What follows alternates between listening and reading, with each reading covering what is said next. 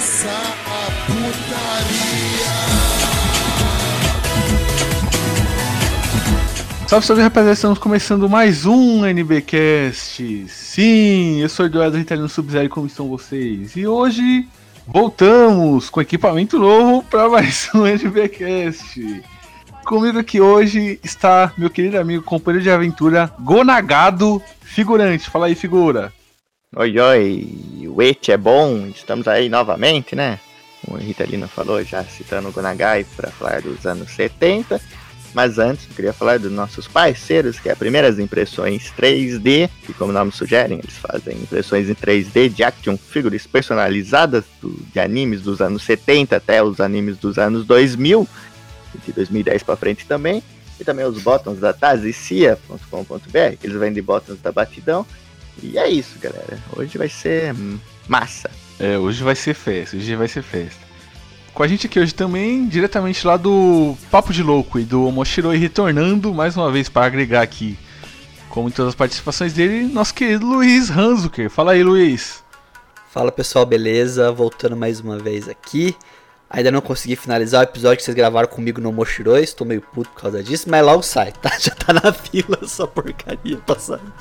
Porque muito feliz de estar aqui de novo no, Pô, já, já, passou, já tá fazendo aniversário já, cara. Eu tô com o episódio de agosto pra postar ainda, tá uma desgraça. Porra, aí é foda. O Omoshiroi tá no hiato, tá no hiato tipo Hunter x Hunter. Quando lançar episódio novo de Hunter x Hunter, eu lanço episódio novo de Omoshiroi. Ah, então nunca mais, né? nunca mais. Tá, vai depender do nosso amigo Togashi. Mas eu tô feliz de estar aqui de novo com vocês. Sempre bom estar aqui no pessoal do Bastidão do Kawaii. Muito da hora o podcast de vocês. E só convidar que eu venha porque é um prazer enorme estar com o Eduardo Ritalino, figurante, Raimundo que não está aqui hoje também, mas é um grande prazer estar ao lado dele. Opa, opa, valeu Luiz. Com a gente aqui hoje, também a participação mais do que especial do meu querido amigo Baessa. Fala aí, Baessa. Opa, e aí, Ritalino, beleza? É um prazer para mim estar aqui no, no NBcast. Eu já acompanho já tem bastante tempo. Foi uma honra assim, você me convidar para isso, ainda mais por um tema que eu gosto bastante, que é mangás e animes dos anos 70. É, exatamente, cara, exatamente. Como vocês já mesmo falaram aí, né, galera? E como o pessoal já tá vendo aí mesmo, hoje a gente vai dar continuidade à nossa série, né, dos animes mais importantes. E hoje vamos falar da década de 70, década aí é, do design, né, das cores, né? Piscodelia. E tomou conta aí dessa década. Sim, piscodelia também. E Droga. vamos direto pro podcast. Figurante, terá vinheta ou não terá hoje, figurante? Claro que terá vinheta. A vinheta mais psicodélica que o Univercast já teve. Roda!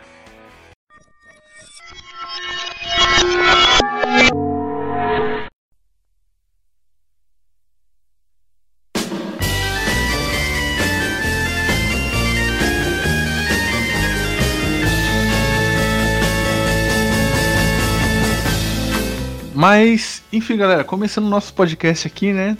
Falando do início, né? A década de 70. Quem ouviu o nosso podcast ali? Qual foi o número do podcast, figurante? Ih, rapaz, aí você me quebra. Ao vivo? Cara, foi 56, eu acabei de ter uma epifania que eu lembrei, 56. Ah, 56, figurante, você lembrou? Sim, Caraca, sim. realmente. Quem não ouviu o nosso podcast 56, que a gente fez lá, é, contando, falando dos animes mais importantes da década de 60 e contando um pouco da história mesmo, né, dos animes ali no Japão. Ouça lá que ficou um episódio muito bom, informativo. O Luiz participou lá. Sim é, a gente vai pegar o gancho daquele episódio e para fazer esse já, né, figurante? Exato, exato. A gente vai, assim como o outro, a gente vai dar continuidade, né, falar dos animes dos anos 70. Só que antes disso, eu queria dar uma introdução também e, e falar aqui que é que os anos 70 é um, assim, extremamente difícil de você achar alguns animes, cara. Assim, fazendo essas pesquisas, uhum. eu achei bem mais fácil procurar dos anos 60 do que dos 70, sabe? Mesmo sendo sim, mais sim. recente. Assim, eu não sei explicar, é. porque assim, para a própria pesquisa, você vai pesquisar sobre a história dos animes, você é redirecionado para os anos 60. Você quer ver sobre os shonens, né? Você vai ser redirecionado para os anos 80. E quando eles falam do glamour, Sim. ou então falam daqueles animes mais cultos e clássicos, por exemplo, como um Evangelion e um Cowboy Bebop, eles já, vão, já pulam pro 90, sabe? Mesmo sendo 70 que deu início a esses cultos todo, sabe? Sim, então... sim. Sim, eu, eu mesmo, o figurante, muitos dos animes e mangás da década de 70 eu vi em inglês mesmo. Sim. Vi li em inglês porque eu não achava em português. Agora que tá começando, os fansubs estão começando a pegar um pouco mais dessa década. Tá chegando coisa oficial para o Brasil também, Mazinger na Netflix.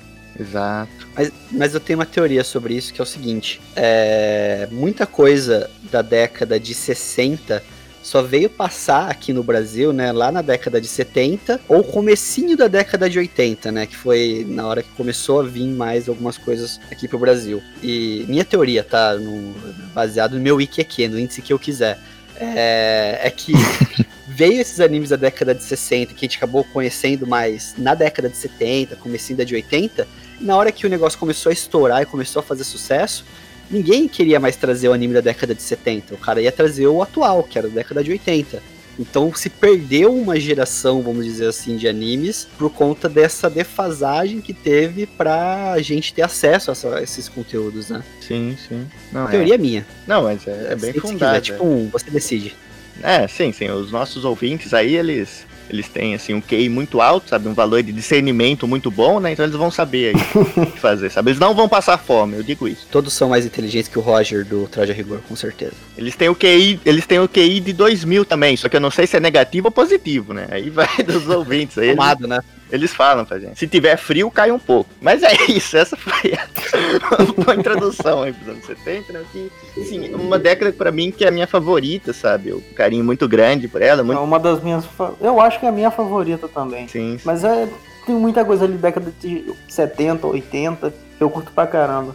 Sim, sim. É uma época assim, bem maluca, né? Assim, bem criativa, eu acho. Sim. Uhum. Sim, não, e, É. e falando até da, da década de 70, né, que diferente ali da, dos anos 60, que a gente falou no episódio anterior, essa década, como estava se popularizando bastante as televisões em cores, é, é nessa década que a gente vê muito o uso das cores aqui, do design, das teorias Sim, de era bem extravagante assim. É, Sim, sim, sim. muitas cores é, gritantes, tinha cores que não combinavam. Tipo, Tem uns desenhos aqui que tem umas cores que não combinam absurdamente nada. Não, né? É que ali foi a crescente das cores e a crescente do LSD, né? Aí juntaram os dois e surgiu os Sim, anos sim. 70. Polarização. Sim. E assim, e é realmente, eles estavam sedentos pra usar cor, né? Que eles estavam muito limitados ali com preto e branco, preto e branco, preto e branco, e de repente você tem todas as cores que você quiser e mais um pouco. Sim. Aí eles ficaram malucos. Sim, era preto e branco ou umas cores assim bem pastéis, né? Cores assim batidas É. e não podia ser muito colorido é, na doida. Aí chegou nessa década, os caras sol- se soltaram, tá ligado? Sim, Foi né? tipo o Brasil ali, Brasil nos 80, quando caiu a censura, né? É. Os caras saíram da- do bueiro, velho. Então, no Japão foi assim com as coisas, né? Eles foram aumentando, aumentando, aumentando, até começar a dar epilepsia nas crianças, aí eles tiveram que dar um passinho pra trás, sabe? Sim, sim. Sim, e, e até acompanha um pouco aquela questão até da, da popularização do movimento hippie, né? Que foi mais década de 60, vai, falar, Uhum. Final, comecinho de 70, depois começou a dar uma caída, mas acho que o pessoal começou a falar, quer saber, foda-se, vamos meter o louco aqui mesmo e bora. Mas em japonês, né? Porque eles são japoneses e Sim, sim. só eles É, eles não vão falar É, português. sim, sim. Exatamente, é. Mas japonês do jeito que é retraído, né, cara? Sei não isso aí, velho. Eu ima- eu imagino o cara se rebelando, ele fala, não, foda-se, hoje eu vou fazer duas horas de almoço. Aí, me rebelar. É. Foda-se. É, vou recolher, vou recolher só metade do lixo. O resto vocês que recolhem. Não vou recolher não. Mas enfim. é, vamos começar falando aqui, né, da, é, da década de 80. Vamos começar pelo, pelo 1970, né? Tem ali um, um dos primeiros animes de esporte, que é o Ashita no Joy, né? Sim, sim. Uhum. Aliás, é engraçado até que você falou coisas assim de rebeldia, que o Joe ele foi muito usado como um símbolo de rebeldia, né? Até por protestos sindicalistas do Japão na época. O Joe Sim. era, assim, o, o símbolo deles. Sim, que o, o Joy, né, o protagonista do, do Ashita no Joy, né? ele, ele era um cara que. Que não sei, cara. Ele era um cara que gostava de comprar briga, né? Que alguém tirava ele, não levava desaforo e ficava tudo enfesado querendo sair, pra- sair na porrada, né? Uhum. É um anime de boxe, né? Sim, sim. Na verdade, o, É, o e não box é. ali. É, exato. É um plano de É fundo, um plano de digamos fundo. Assim, pra representar. Sim, é tipo no rock, né? No, no Sim, filme sim. rock. Tipo o The, o The Boxer do, Sim. do, do Simon e Garfunkel, né? Aquela historinha que ele vai contando, que o boxeador ele sofria tudo, Sim. aquelas marcas da vida dele, e aí, basicamente, pra representar isso. E ele faz muito bem, dano. E ele é, assim, acho que o melhor anime pra começar falando dos anos 70 é justamente o Ashita no Joy. Legal, sabe? O- Eu não assisti o anime no caso, eu, eu li o mangá e vi umas partes do, no YouTube, assim, mais pra reparar A, eu acho a animação muito bonita, a trilha sonora eu gosto pra caramba, combina bastante com o clima melancólico Sim, assim da história. sim. Assim, do anime, por exemplo, uma coisa que eu recomendo, acho pra todo mundo, até pra quem não quer, assim, não tem saco, por exemplo, pra assistir inteiro ou pra ler o mangá inteiro, assim, vai lá e assiste o primeiro episódio e o último episódio. Assiste só esses dois que eu tenho certeza que é uma experiência muito boa, sabe, Pra todo mundo aí que tá, que tá ouvindo. Eu confundia por muito tempo a Shita no Joe com Hajime no Ippo, cara, quando eu era mais novo. Pra mim, eu achava que era tudo a mesma coisa. Mas, é, pelo menos até o que vocês falaram, é, é, acompanhei muito pouco de Ashita no Joy, e, mas eu, eu sinto que ele tem muito isso, nessa pegada de ah, o esporte ser mais o plano de fundo pro que eles querem mostrar na história, né? Não é o foco principal, né? E, Sim. e combina muito com o que vocês falaram até do rock mesmo, de ser uma história sobre a pessoa, mas o esporte ser o que conduz a história, o fio condutor dela. Sim, sim, que você vê que o cenário ali é Esse é o do do Ashita no Joe, eu sei que ele escreveu dois outros mangás de esporte, que foi o, o Tiger Mask e o um outro que eu esqueci agora que era de beisebol. Eu não sei se eu não cheguei a ler nenhum dos dois. O Tiger Mask é dele também? Uhum, só que é de outro desenhista. mas é dele. Caraca! Caraca, eu não sei, velho. eu não cheguei a ler, eu não sei como é a pegada, mas eu acredito que deve ser nessa linha também, né? Com Sim, a gente, a gente falou do, do Tiger Mask no, dos anos no nosso 60. episódio dos anos 60. Ah, eu É, não sim, cheguei a ouvir. Eu vou ouvir depois. Mas é muito- Então, mas aí fica. Aí, aí só fica claro o seguinte, né? Que o wrestling não é, não é esporte, né? É. Respeita, respeita, por favor. É que a gente sabe, a gente sabe que é combinado, né? Então. Não, não, não é combinado, não. É tudo verdade. Não ouve falar disso de novo. Vamos fazer um mangá do Michel Serdan. Caraca, velho, me ressuscitou muito você. É, mas alguém tem algo a acrescentar- mais a acrescentar aí sobre a Chita no Joy? Sim, sim, até- assim, falar do cenário dele, que acho que é uma coisa assim, talvez até da minha cabeça, mas acho que o cenário dele lembra muito a Vila do Chaves, cara. Que é mais especificamente aquele Sim. episódio que o seu Madruga ele ensina boxe pro Chaves, né? Que é tipo, é um boxeador aposentado e vagabundo que tem um bigodinho, que ele mora numa periferia, sabe? Cara, eu, eu já tinha pensado nisso.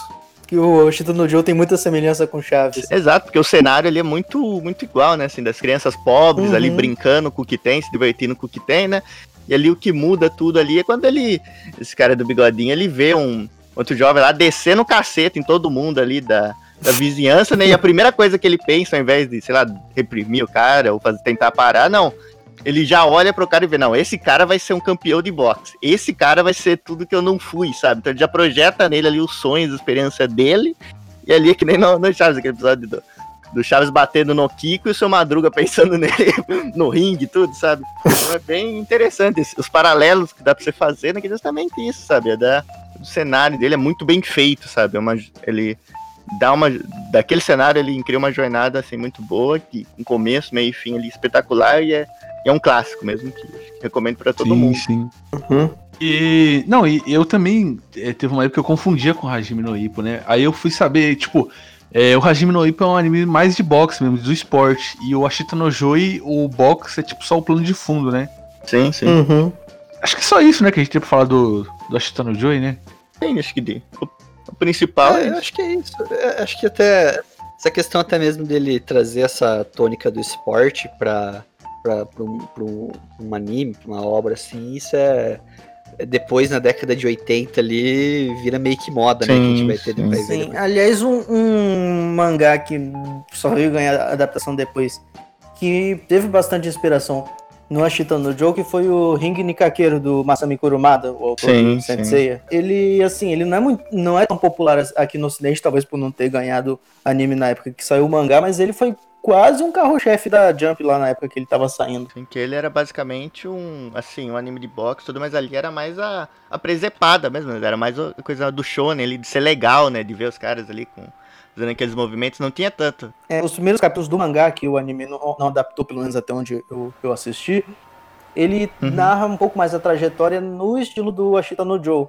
Aí depois, quando começa de fato as lutas, já é, já é um Hum. shonenzão de porrada com boxe. Sim, sim.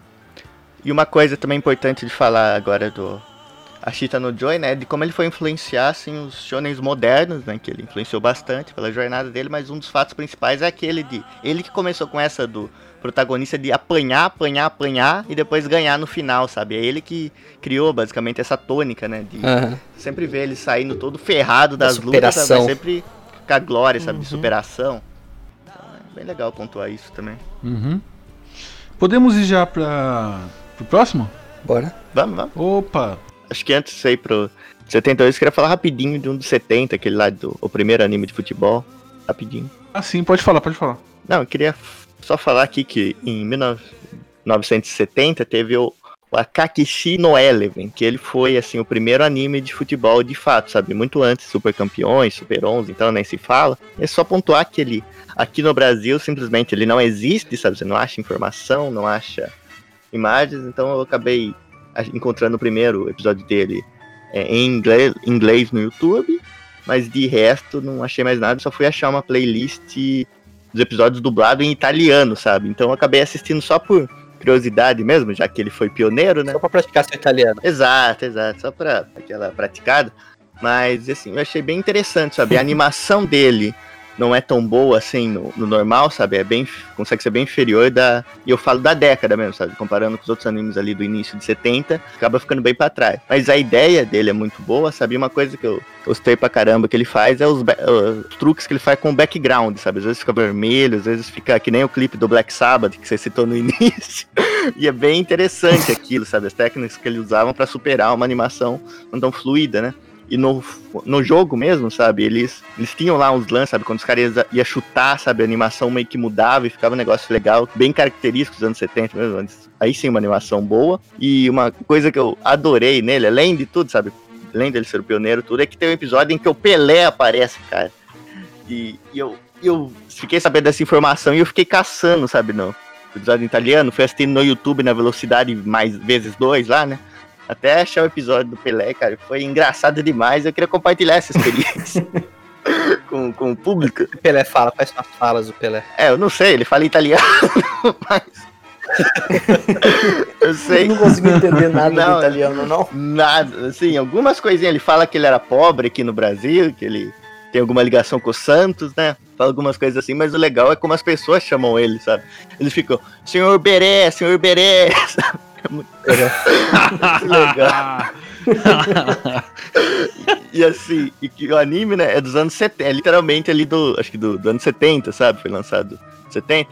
E tem uma peculiaridade, sabe? No primeiro episódio que o Pelé aparece, faz aparição, eles meio que, não- acho que não sabia muito bem como era o Pelé, e fez ele com cabelo grisalho, sabe? Só que ele tinha acabado de se aposentar, provavelmente, e tava em forma ainda, ele não tinha cabelo branco. Aí no outro episódio eles refizeram a mesma cena, só que com ele de cabelo preto, sabe? Então eles, eles erraram Nossa. ali. É que eles primeiro desenhar, desenharam o cover, aquele cover, aquele sósia do Ah, Pelé. sim, sim. Aí depois eles não, não é esse cara, é É o outro, outro. é aí outro. desenhou. Aí eles fizeram certo, né? Mas isso aqui é muito, muito engraçado, sabe? Porque tem acho que uns dois episódios ali dedicados pra ele, né? Que ele vai pro Japão, tudo. Aí ele quer meio que entender a cultura local. Aí tem um episódio que ele, ele vai lá num dojo, né? E ele vai treinar pra ser um espadachim, cara. Ele pega uma espada e vai lutar contra um velho lá. E ele vai lá e ele acaba. Então o Pelé ele é meio um personagem recorrente, né? Sim, é, ele, ele é- foi uma aparição especial, digamos assim, né? E ele vai lá e ele desce o cacete Ah. no velho com a espadinha de madeira. Muito engraçado. Cara. Aí depois ele vai lutar judô. E ele desce o cacete no cara do judô também. E depois ele joga bola. E também desce o cacete no cara com a bola, sabe? Ele é meio violento, não sei. Eles tiraram isso, sabe? Ah, Ele já mostrou que ele era violento naquela aquele filme Os Trombadinhos Sim, lá, não, que é, Pelé. já produziu o Sim. Soares lá, e já, já tem um histórico de De verdade, violência. verdade. E o legal Não, mas também aí, é que. esse- ali não era o Pelé, pô, ali era o Jô Soares. É, não. É. respeitar ó, É, a biografia do gordo. é que, é que depois eles redesenharam a cena com o Pelé. Eles erraram. Sim. E assim, uma coisa mais legal de tudo é que provavelmente o Pelé não faz ideia de que isso existe. E outra coisa legal é que eles não tentaram fugir assim de copyright nem nada. Tanto é que tem uma hora que eles estão entrevistando o Pelé, né? Aí eu não sei se eles perguntam o que, que ele faz no Brasil. Eu acho que ele meio que fala que tem uma marca de roupa no Brasil, não sei. Aí ele mostra o terno dele, tem uma assinatura dele, escrito Pelé, assim, falando que era da grife dele, mais ou menos. Então, eles usaram até a assinatura. Pelé do terno. eterno. Sim. E teve uma hora que, assim, eu não sei se meu ouvido falhou, mas ele falou alguma coisa que ele tinha composto uma canção. Aí eu já imaginei aquele álbum do Pelé que o Baessa Ah, compartilhou, do que tem no Spotify, sabe? Então é maravilhoso. Só queria contar isso, é um anime, assim, que eu queria ver se tivesse em português, sabe, se tivesse legendado, sabe? Me chamou muito interesse também por ter muita, além de futebol, ter muita briga, muita porrada, sabe? Ser, ser diferente do que a gente tá habituado, mas infelizmente nunca vamos achar esse esse anime em português. Porque ninguém vai se Me interessar. manda o nome depois que eu vou. Me manda o nome depois que eu tenho um amigo fansuber que ele traduz umas coisas do italiano que ele pode. Ah, Quem sabe, né? boa, boa, boa. Depois eu mando, depois eu mando. Mas é isso, só pra encerrar esse arco do, do Pelé, nosso grande Pelé. Um abraço, Pelé. Abraço, Pelé. Abraço, Pelé. Ben è arrivato, signor Beret. Noi sappiamo che oggi lei è uno dei massimi campioni di calcio del mondo.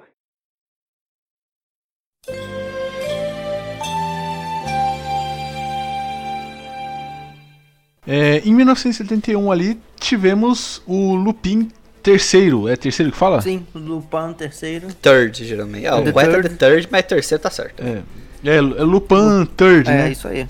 Isso. Sim, que é, é- Não sei, ele, ele é anime ou ele é uma animação assim? Ele é um anime, assim, que. Ele é, adap- ele é adaptação de um mangá, que o mangá era por capítulos, né? Ele Uhum. não tinha meio que uma continuidade e o anime seguiu isso. Foi também sem. meio que sem continuidade. Mais ou menos como Turma da Mônica, tanto no gibi quanto no desenho animado. 007 também nos filmes, né? Uhum.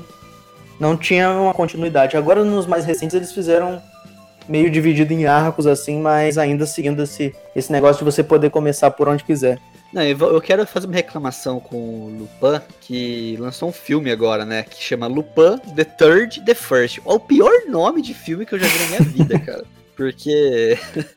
Porque a, a ideia do Lupin é que ele é, é- é de uma terceira geração, né? Uma coisa assim, não- não vou lembrar agora. Sim, ele... Mas ele é tipo descendente do- do- de um assaltante francês. Sim, né? o Arsène Lupin, que é de um clássico da literatura francesa, do Maurice Leblanc.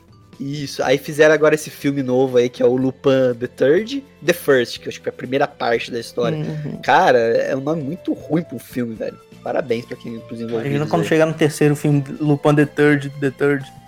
Lupin The Third, É. The Third. É tipo triplo X. É tipo meu primeiro amor 2, né? É. Mas a, a história do Lupin, assim, é bem interessante. É, o fato do Rael estar envolvido na história, né? Do, do Sim, Miyazaki ter envolvimento. ele começou com o Lupin, mesmo dirigindo antes do Ghibli, né? no, no Lupin. Ele dirigiu alguns episódios da. Acho que ele dirigiu da parte 1, da parte 2. Aí o segundo filme, que foi o Castelo de Cagliostro, foi ele que dirigiu. Que é um dos mais famosos do Lupin, né? Uma das É o mais partes, famoso. Mas, tipo, Faz mais o. Lupin é tipo um anime ou é uma série de, é, de filmes, assim, longas? Tem série de filmes e série de animes. E assim, esses filmes e os animes não conversam entre si. Cada um Ah, é, sim, sim. é independente. E eu sei que o Lupin, ele, ele fez uma coisa assim, é, uma inovação que ele trouxe no. né, não sei se não é no, no anime ou nos filmes, que ele começou a botar na trilha sonora tipo jazz, sabe? Sim, Dançante, assim. do é um jazz, tipo, no estilo, no estilo japonês, sabe? Não sei se, se vocês sabem o que eu tô falando. uhum. Jazz, blues, soul e, fa- e. e casava. E casa bem com, com a animação. E eu acho isso muito legal, porque, tipo. Sim, o compositor do Lupin é um cara chamado Yuri Ono. Ele é bastante famoso lá no Japão, não só por compor trilhas sonoras de anime, mas por fazer álbuns de músicas de jazz e progressivo, assim. Então, assim, não é, um, não é um qualquer que faz a trilha sonora, não é um cara que é só do nicho de anime, ele é do nicho da música no geral. Então, por isso que ficou marcado o, Sim. na trilha sonora de Lupin. Não, e é, é excelente, né? Excelente. Uhum. Casa bem com a animação e. é, a animação do, do, do, do Lupin, é- eu acho ela muito bonita, cara. Tem um- uns bagulho antigo que você vai assistir, é muito bem feito. Uhum. E parece que, tipo, não é tipo dos anos 70, né? Que você tá assistindo o negócio. Sim, é bem fluida. Sim, o Lupin tem um ar de frescor, assim, pra vista, parece, né? Ele meio que é, é bonito Sim, de se olhar, sim. sabe? É Bem legal. Uhum. Tem um ar, assim, um pouco daqueles filmes mais antigos do Tintin. Sim. Isso. Mas sabe uma- um anime recente que me lembrou um pouco desse ar do Lupin, até mesmo no traço, assim, tudo mais? Aquele The Great Pretender. Ah, sim. Ele deu um pouco desse feeling, feeling, assim, até mesmo no traço, na forma dos personagens, até na trilha e tudo mais. É, porque o, o- Só que a diferença é o seguinte, né? O Great Pretender ele quer ser cool, né? E o Lupin ele foi cool antes mesmo de existir o cool, entendeu? Sem saber que era impossível, ele foi lá e fez, entendeu? É tipo isso, ele. Sim, Ele se foi algo parar assim pra mais- pensar, tem muito anime que é, base... que é baseado no Lupin de forma direta, a gente nem percebe que é o tipo o Cowboy Bebop, o City Hunter. Sim, O sim. Trigun tem Aquela Uhum. cena clássica. muita coisa do né, da Lupin. Sim, lanterna. não, o Cowboy Bebop eu ia falar, né, cara? O Cowboy Bebop, ele Uhum. bebeu muito da... da... O Spike, ele é o Lupin. Sim, O Spike, ele é é sim, a personificação do Lupin. sim, sim. E, tem, tem mais influências aí que você podia falar pra gente do Lupin, cara? Agora, mas assim, se eu não me engano, ele foi um dos primeiros mangás direcionado para o público adulto. O mangá em si. O anime ele é bem heterogêneo. Dá, tem, tem filmes que dá pra criança assistir, tem outros que são bem mais pesados. Tem um vídeo de um filme mais recente do, do Goemon que aparece até um braço sendo decepado, porque esse vídeo por algum motivo viralizou. Mesmo gente que nunca assistiu Lupin compartilhou esse vídeo. Sim. E, e no total são quantos filmes o Lupin? Rapaz, pergunta difícil agora, viu? Tem muito filme. Porque ficou um tempo sem fazerem séries, mas continuaram fazendo filmes nesse meio tempo. Caraca, então é, é 007 mesmo, né, cara? Os fãs- nem os fãs sabem mais quantos filmes É o tem no bagulho. 007. Mas enfim, é, podemos passar pro próximo já, figura? Sim. É, galera, já em 1972, né, dando seguimento aqui, é, em 72 surgiu uma figura que foi muito importante para essa década aqui, né, que foi o nosso querido, né, o homem, o- os youtubers de anime aqui no Brasil Eu, adoram, Gonagai. Gonagai, sim, ele mesmo. Exato. Grande Mito. Nagai, cara. Eu amo esse Sim. cara. Ele surgiu com o Maginger Z, né? Que foi o, o primeiro é, mecha controlado por dentro. Que ele teve essa Sim, ideia. sim. Ele teve essa ideia quando ele gostava muito do Astro Boy e do Tetsujin Nijo Hachigo, que a gente falou no episódio anterior. Sim. É, que inclusive no Brasil o Tetsujin ele chama Homem de Aço ou Gigantor. Pô, é, ele gostava não, né? muito desses animes, né? E ele queria fazer um é, inspirado nele, só que se diferenciando, né? Aí ele não sabia como fazer e tal. é, E aí um dia ele tava no trânsito e tal, parado com o carro dele no trânsito. Aí ele pensou, ué, como seria, se eu, como seria bom se eu pilotasse um, um robô e passasse por cima desses carros tudo? Aí Sim, criou sim. ali o, o Maginger Z, é o mangá, né? E aí depois fez sucesso e virou um anime que. Vou falar, hein, cara. O anime não, não, não é ruim, não, hein? Não, não é, cara. É Bem, bem bacana. A musiquinha de abertura é muito boa, inclusive. Sim, sim. Não, e o, design das cores é, é bem usado ali. É, aquele, ele usa muito aquele preto, né, pra dar o contraste, né? Aquele preto bem Sim. preto mesmo, nas sombras. E fica muito legal Sim. o efeito depois. Muito bom.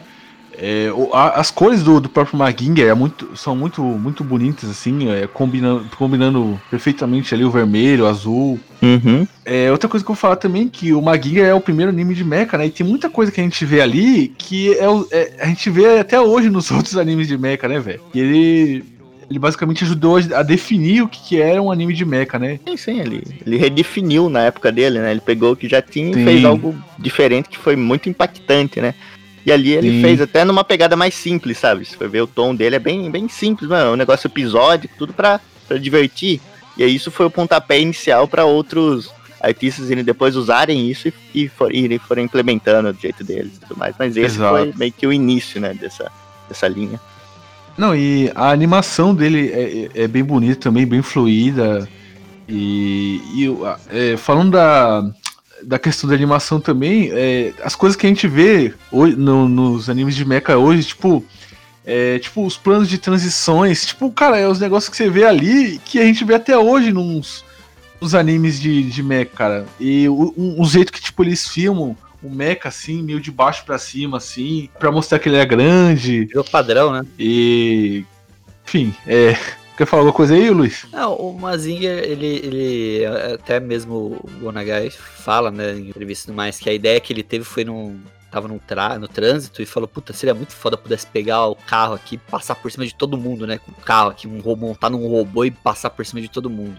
É, porque é diferente até desses outros mechas e tudo mais, o Mazinger é o primeiro que ele é tripulado por dentro, né? Então é a primeira obra que tem um desses robôs em que ele é pilotado por dentro do, do, do robô. A gente até viu na, na década de 60 algumas obras, eu não lembro o nome dela agora, que o rapazinho tinha um controle remoto para comandar o robô, né? Sim, sim. É o Giant Robo. Não, é o Tetsujin. Tetsujin Nijo Hachigo. Isso, isso aí mesmo. É, É o nome em japonês do Giant Robo.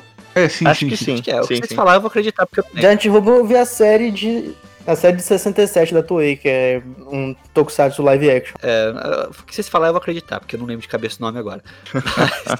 Mas, mas ele tem essa diferença, diferença né, de ser é, tripulado internamente e tudo mais.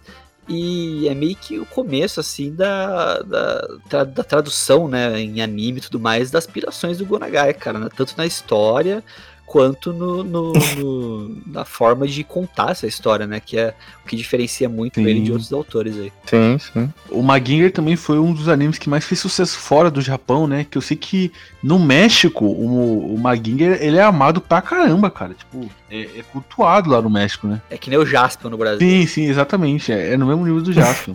É, eu acho que até mais que Evangelion, cara. Que Evangelion lá é bem forte, mas eu acho que o Maginger chega a ser mais, cara. Então, então pa- pau a pau lá, porque os- esses Sim. caras são malucos por Evangelho também, não tá escrito, né? É que Evangelho também Sim. é mais aqui na América do, do Sul, né? Além do México, né? Aqui na América do Sul tem sim. caras que é, que é maluco O nisso. ranking Depressão é de foda, né? popularidade de coisas na de coisas no, no México lá é, se não me engano, é Mazinger, aí depois vem Evangelho e por terceiro lugar tá o Rebelde Shippuden. Acho que é, É, e o Chaves não entra aí nessa, nesse ranking aí? não, o Chaves Chaves só aqui no faz sucesso no Brasil. é que nem o Jasper, o Jasper só faz sucesso no Brasil. Falando do. Voltando a falar do, Ma, do Ma, Mazinger, né? É, recentemente. Eu falo Mazinger, não sei se tá certo. Tá? Não, falou, falou Mazinger também. Tadinho. Maginger. Mazinger. Bazinga. É. Mas Mazinger. falando do, do Mazinger, né? é, recentemente, não sei se foi uns anos atrás, né? é, ele chegou na Netflix dublado, cara, inteiro, assim, e foi uma surpresa que ninguém tava esperando, né? Foi esse, ano agora de 2020. Foi, Sim, foi sim. 2020 agora, ano passado? Uhum. E um pouco antes teve um filme do Mazinger dublado que eu acho que passou no cinema, que foi o Mazinger Z Infinity. Sim. Mas, tipo, ele entrou na Netflix e ninguém tava esperando, cara. Tanto que foi uma surpresa completamente. Nem, nem aqueles grupos de, de, de galera que acompanha animes dublado e tal, e, e vê e tal, nem eles estavam estavam esperando isso, que foi muito de surpresa. Então é. Eu ia falar um negócio, mas não sei se eu posso falar. Cara, aí fala. Eu ia falar, nem o Ei Nerd, nem, nem o Ei Nerd tava esperando isso, né? É, nem o Enerd tava esperando, cara. Por que não ia poder falar? Ah, não sei, velho. Vai o cara que quer processo cancelar vocês também depois. É, Ah, porra, aqui é. Você É, tá- não, é que o Nerd é nosso amigo, ele, ele, ele escuta todos os nossos podcasts, né? É, é daqui que ele tira as ideias malucas dele, sabe? Sim, sim. Todos os vídeos deles são. As teorias. Mazinger, eu, eu não cheguei a assistir o, anime, eu também li o mangá, eu sei que eu sei que tem umas diferenças. Então eu quero. Eu tô, eu- o, que ma- o que mais me deu vontade de assistir foi essa dublagem aí que saiu. Sim. Não, e é, a dublagem tá boa, cara. Até quem quiser dar uma chance pro. Sim. Mazinger, vai na Netflix, tá lá completinho. O que eu vi bonitinho. recentemente foi o Getter Robô, que também é parte do Gonagai. Sim. E Eu não sei se, se eles fizeram uma remasterização, mas eu vi ali na Netflix e tá com a animação bem, bem bonita, cara. O anime dos anos 70 ali, os caras conseguiram Sim, dar uma remasterizada remasterização. Não, foi um trabalho, assim, no geral, muito bem feito em tudo ali, né? Então é. Tá assim, prontinho pra ser assistido, cara. Tá. Esse, Sim, pra- sim. de todos os animes que a gente tá falando aqui, acho que talvez seja o mais de fácil acesso, né? Pra, pra todo mundo aí poder assistir, é o sim. Maginger Z. E em- falando também, né, em 72, é, um marco ali né, na indústria, a gente falou do Gonagai, teve outro marco que foi é, a criação né, da Madhouse e da Sunrise, né? Grande Madhouse. Sim. Partindo também já para outro anime de 72, que é o Gatchaman, né? O Gatchaman ele surgiu ali com, com uma tendência que tava se iniciando ali na época, né? Que era dos supergrupos, né? Dos Super Sim. Sentais e tal. E Sim. o uso das cores aqui no- nos personagens é um negócio assim, cara, que parece que a rapaziada tava indo pro carnaval aqui de São Paulo. É, eu- não, tem uns personagens ali que, tem, que as cores tem que, tipo, ok, combinam. né? Ok, bacana. Agora tem outros ali, cara, um cara co- combinando, sei lá, é verde claro com, com marrom, umas coisas bem estranhas assim. Mas enfim, é, é- era da época, né? E Sim, sim. se não me engano, acho que foi um, um dos primeiros ali, né? É, supergrupos assim, né? De, de anime. Sim, sim, sim. Eles foram realmente nessa pegada de, de um Super Sentai mesmo, ali, com as cores diferentes e tudo mais. Se foi 72, foi até antes do Super Sentai. Sim, é, não, sim, Sim. ele É, então. influenciou, inclusive, os Super Sentais tudo. Ele é, ele é bem reconhecido por causa, justamente por causa disso, sabe? É um grupo ali de Uhum. pessoas, assim, um- É Bem, bem bacana o anime, inclusive. Teve uma versão nova, não teve uma versão mais recente Eu dele? tinha no meu? HD que queimou. É, mas teve, né? Você chegou a ver, Baez? Não, eu tinha muita coisa ali que eu deixava, que eu planejava assistir pra mais pra frente. Se eu conseguir dar um jeito nesse HD, eu vou salvar essas paradas. Foi perdido mais coisa no HD do que na Band, quando eles perderam aquelas na Record Nossa. lá também. Com certeza. Mais coisa produtiva ali. Não, tinha muita coisa naquele HD ali que eu não sei como é que eu vou conseguir de novo. E aí, em 2013 tem um live action também, figurante. Acabei descobrindo isso, que é um live action, né, é? figurante? Daquele jeito, Ah. né, figurante? Nada que é, mas às vezes. Provavelmente terá, terá podcast, figurante. Ah, Netflix vai, vai dar bastante conteúdo pra gente esse ano, hein? Que maravilha. Pior que eu vi, o vi gente tá falando na- bem do live action do Gatchaman. Não, mas esses, realmente, esses, assim, de obras assim mais antigas, eh, tem, tem muitos que são legais, sabe? De assistir, Uhum. e outros que eles dizem como live action, mas às vezes é uma animação em 3D até, como Sim, sim. alguns animes a gente vai falar mais pra frente, mas esses geralmente eles têm o respeito, até porque não, não tem muito apelo pra você tentar fazer algo novo daquilo, sabe? Ninguém Uhum. vai assistir, só vai assistir o nicho mesmo, né? Então eles conseguiam manter, sabe? Só vai, vai 13 pessoas assistir aquilo, eles sabem disso, então eles fazem uma produção assim, bem feitinha. Ô, Baez, só falar aqui, que você falou que tem gente que elogiou o live action do Gatchaman, eu fui ver aqui, cara, e tá com 19% ali no Rotten Tomatoes, cara. Então, eu não confio. Pra filme japonês, não confio no Rotten Tomatoes. Não, mas é que esse filme não é, não é muito bom, não, cara. Mas enfim, vamos, vamos partir pro próximo. Não sei, eu não É, assisti. eu também não. É, vamos partir pro próximo, né? Que tem agora em 72, que tem o Devilman do nosso famado Gonagai. Ele de novo, galera. Gonagai. Dessa O vez, figurante Gonagai- gosta mais do remake, né, figurante? Não, que. Olha, eu juro pra você, mesmo isso- esse aí não tem nada a ver com mangá, eu acho que dá um pau na da Netflix, cara. Não queria. Não quero entrar nesse tema ali, não. Eu curto pra caralho o Devilman original. Eu também, cara, porque ele é muito mais assim, ele chegou a influenciar bastante, é muito mais uma pegada de tokusatsu, né? Tipo, de lá ficar lutar Uhum. contra os monstros gigantes. É, essas adaptações do Gonagai foi bem na, na linha Sim, do sim. Tokusatsu mesmo, assim, de ser monstro por semana, essas coisas. O que eu acho engraçado, assim, que o Gonagai, ele, ele se influenciou muito, ele foi editor do Shotaro Ishinomori, que o autor de Cyborg 009, Uhum. de Kamen Rider, só que ele não foi tão feliz quanto o Gonagai nas adaptações, por causa que ele não gostava da pegada infantil que faziam com, com o- os mangás dele, que no caso era literalmente Tokusatsu, né, e no caso do Gonagai era anime. Uhum, mas é.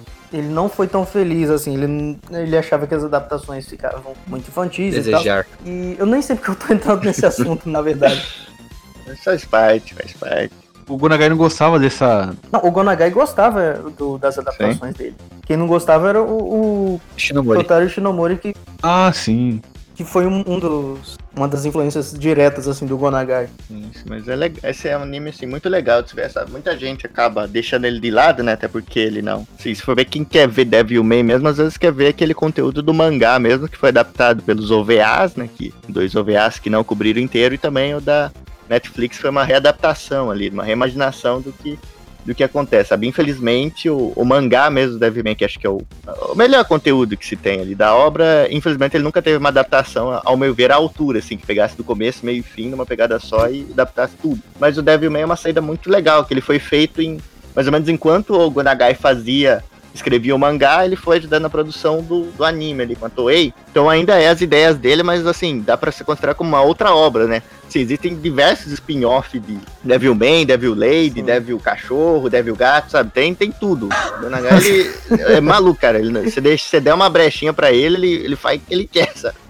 Mas assim, é bem interessante de se ver e ainda tem aquele famoso tema de abertura, né? Que depois no remake, eles lá no. Foi feito um remake dessa música no, na adaptação da Netflix, que é muito boa, sabe? É uma das assim, melhores de todas de animes, Uhum. cara. Que é. Então só pela música já vale a, atenção, né? Sim. É bem interessante. Já. O antigo original que você tá falando é o, o Devilman, que é aquele meio Devilman é azul, né? né? Aquele É aquele Devilman azul. Vermelho azul. Isso, azulzinho. Ah, tá, beleza. Que eu sempre me confundo. também. É, tem demais, cara. Você, quanto mais você procurar, mais. Gosto bastante. Não, só que nós falando do Devilman, né? Que é bem, sabe, é bem legal essa pegada, né? E, e o Gonagai, ele teve a liberdade. Então, o, o Ritalino, você deixa até pontuar que eu tinha falado do Ishinomori. A- a- o primeiro Kamen Rider, ele teve uma situação parecida, até comentei aqui rapidamente.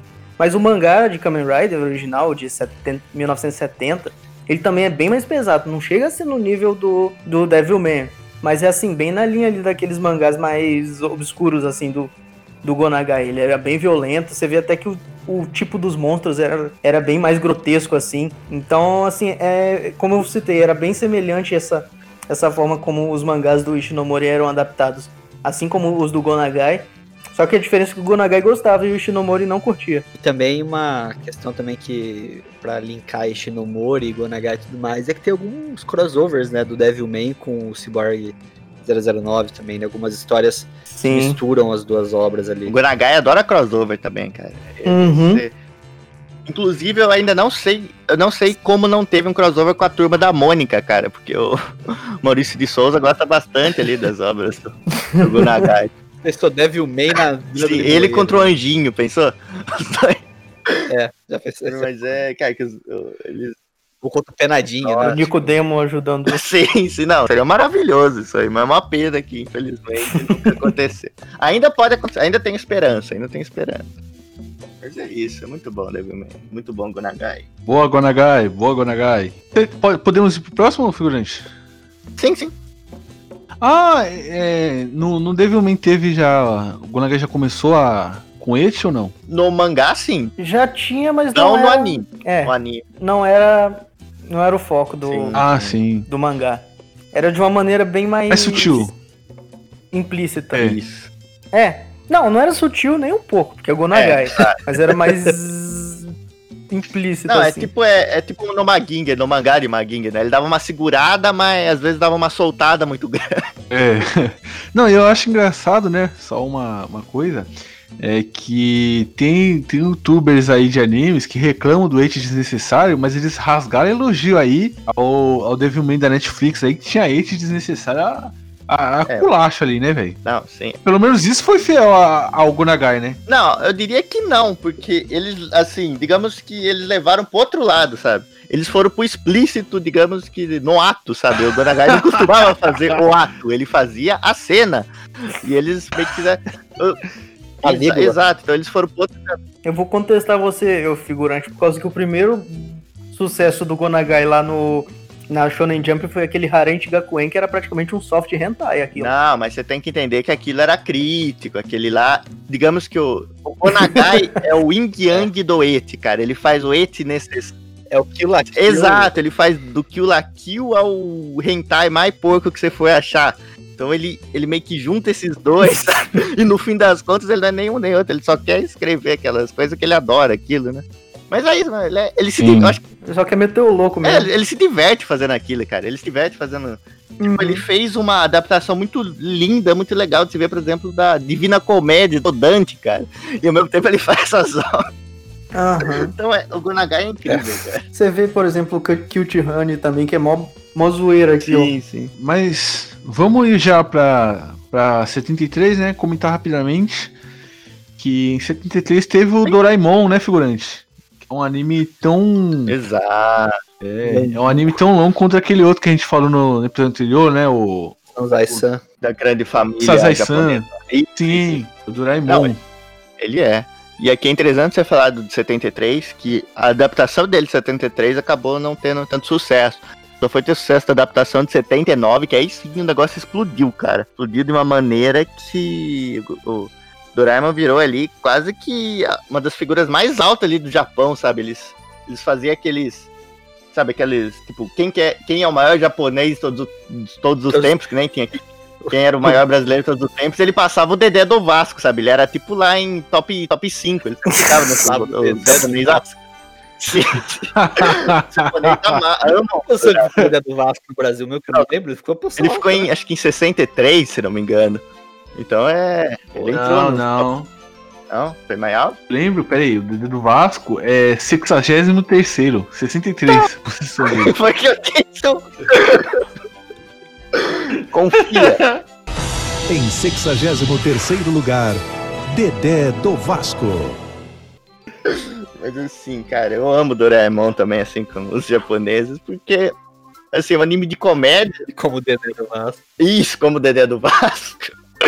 Mas é, assim, um gatinho azul robô do futuro que vem, que viaja no tempo pra ajudar um, um parente dele a não, a não ficar pobre, sabe? Pra dar um pouquinho de, de diversão pra ele, sabe? Então, assim, é muito. Cara, eu gosto demais, porque ele. Sabe, ele é diferente, sabe? Por ser um anime infantil tudo. Acho que o ponto mais forte dele é que ele se preocupa em ser engraçado e passar as mensagens, sabe, que ele quer. Só que sem deixar de ser engraçado, sabe? Então ele, ele, não faz, ele não faz que nem daquela maneira imbecil que os cartoon americanos faz, geralmente com o He-Man ou com o Sonic, né? Eles vai lá no fim do episódio e falam, não fumem crianças, isso não é bom, sabe? Tipo uma coisa assim, totalmente joga na cara, sabe? É bem diferente, sabe? Então ele, ele faz meio que. Às vezes o Nobita ele vai lá e faz merda com as invenções do Doraemon. O Doraemon tenta ajudar outras invenções e acaba fazendo mais merda ainda. E aí ele se ferra tanto, mas no finalzinho eles até conseguem ele voltar tudo ao normal, mas ainda sofrendo as consequências. Então, vendo aquilo, você se diverte, você percebe que que eles estão fazendo é errado, sabe? Que as- muitas vezes eles querem tirar vantagem, querem descontar coisas dos outros, Nobita, principalmente. Mas aí eles acabam se ferrando e você entende ali que ele fez errado, mas não deixa de ser engraçado, sabe? Então ele tem o respeito ao telespectador e ao mesmo tempo ele passa uma mensagem legal. Sim. Igual o Dedé do Vasco. Igual o dedo do. Vasco. Inclusive, figurante. figurante, Hum. é, o número 59 da lista de maiores brasileiros é o Marcos do Palmeiras, cara. Marcão. Grande, grande Marcos, grande Marcos. Inclusive, Mas- que uma coisa que não tem nada a ver com a história, mas ele está fazendo aniversário hoje, sabe quem é? Quem? Pra mim, Quem? é um, do- Tá na lista. um dos maiores brasileiros de todo o tempo, Ritalino. Quem? Serginho Groisman faz aniversário hoje. Não acredito. Faz, faz, confia. Então eu queria mandar meus parabéns ao Serginho. Queria que vocês mandassem parabéns pro Serginho Groisman também. Parabéns, Serginho aí. Parabéns, Serginho. Sim, sim. Agora, voltando pro podcast. o Doraemon é um podcast. muito engraçado. Ó, vou deixar uma, deixar uma sugestão de pauta pra vocês. Podiam fazer os. Nossa! É, Mas aí a gente tem que zoar. Nossa, mas essa ideia é maravilhosa, bicho. Certeza que a gente vai usar isso, cara. Com Anota aí, 100%. anota aí na pauta. Não, Anota vou, na, vou na, anotar. na colinha. Eu vou cortar a edição Não, pra ninguém roubar. nossa, eu tô falando sério, figurante, anota aí. Eu vou puxar o Não, próximo anime e você cara, anota eu aí. anot- eu tô anotando aqui. É, em 1973 também, galera, a gente teve ali, do Gonagai também, uma, uma figura muito importante pra essa década, que foi o Kurt Honey, né? O Kurt Honey, né? Ó, falou com sotaque. Sim, Aí que é, é, é uma obra inspirada em Tokusatsu, né? Que a- ali que, que o Gonagai, ali que veio, né? E o figurante a gente chama de Gonagada, né, figurante? Exato. Não, ali é o Momento momento Gonagada. Gonagai. É o momento ali ele Gonagada. brilhou, cara. Não, brilhou, cara. Porque ao mesmo tempo você vê como ele é o Yin Yang. Ao mesmo tempo que ele vai lá e cria a primeira mulher protagonista de um shonen mesmo, assim, de público, do negócio público-alvo, assim, de shonen. E ele vai lá Sim. e cria o Eti também, cara. Então ele tem a, E o cara é malandro. a a ele tem a balança pro lado dele, cara. O cara é esperto, bicho. Não tem O cara é malandro, o cara é brabo, o cara é brabo. Cara, é o equilíbrio. É o Thanos com a faquinha. Sim, Mas o cara, o, o, o produtor dele perguntou: quanto você vai colocar de Eti aqui nessa história? Ele falou: sim. Aí foi. exato, cara. Muito, e é muito divertido, cara, com o Tihane, cara. Tem desses eti e tudo, mas não é, assim, pelo menos pra mim, não é aquele eti que incomoda, só aquele eti que você olha e você dá Sim. risada. É um É. esdrúxulo. Sabe, é, di- é divertido. É tipo. Tipo o Kill la Kill mesmo. Sim, você, É. você- você não, não vai contestar, às vezes você só aceita, sabe? E, assim, é uma história muito simples e tudo, sabe? Mas é bem legal e criou uma, assim, uma das coisas que ele que criou, que é, assim, foi uma coisa assim, gigantesca, sabe? A dimensão que isso tomou, né? Que é aquilo da, sabe, da transformação ali da, da Cutie Honey, né? Pera aí, é-. A transformação da Kurt Honey ali é esculacho, cara. Porque ali Não. é o Eti, o Eti Não, mas- cara. Aí que tá aquilo que ele faz, sabe? De ali de que ele faz, a- aquela transformação de as personagens É bizarro assim que isso inspirou a Sailor Moon. Não, assim. é tipo. Show o Kill, o Kill la Kill, cara. Não, isso inspirou tu, assim, não só isso, sabe? Tipo, hum, coisa que você nem pensa, vem naquilo, só que aí que tá. O Gonagai usou isso pro Eti, mas os outros eles meio que tiraram o Eti e colocaram um brilho no lugar, sabe? Pra tirar toda a eroticidade que podia passar. E assim, todas, você pode ver, tem coisa até na Disney, se você for ver, usar isso, cara. Se você for ver, sei lá, Clube das Winx, que também, se não me engano, não é uma produção. Daquele filme de CGI do Lanterna Verde. Não, sim, sim, sabe? Isso aí é uma coisa assim tão gigantesca que se a gente parar pra pensar de onde veio e por que veio, né? Foi dessa maneira canastrona do Gonagai de fazer. E das Gonagada.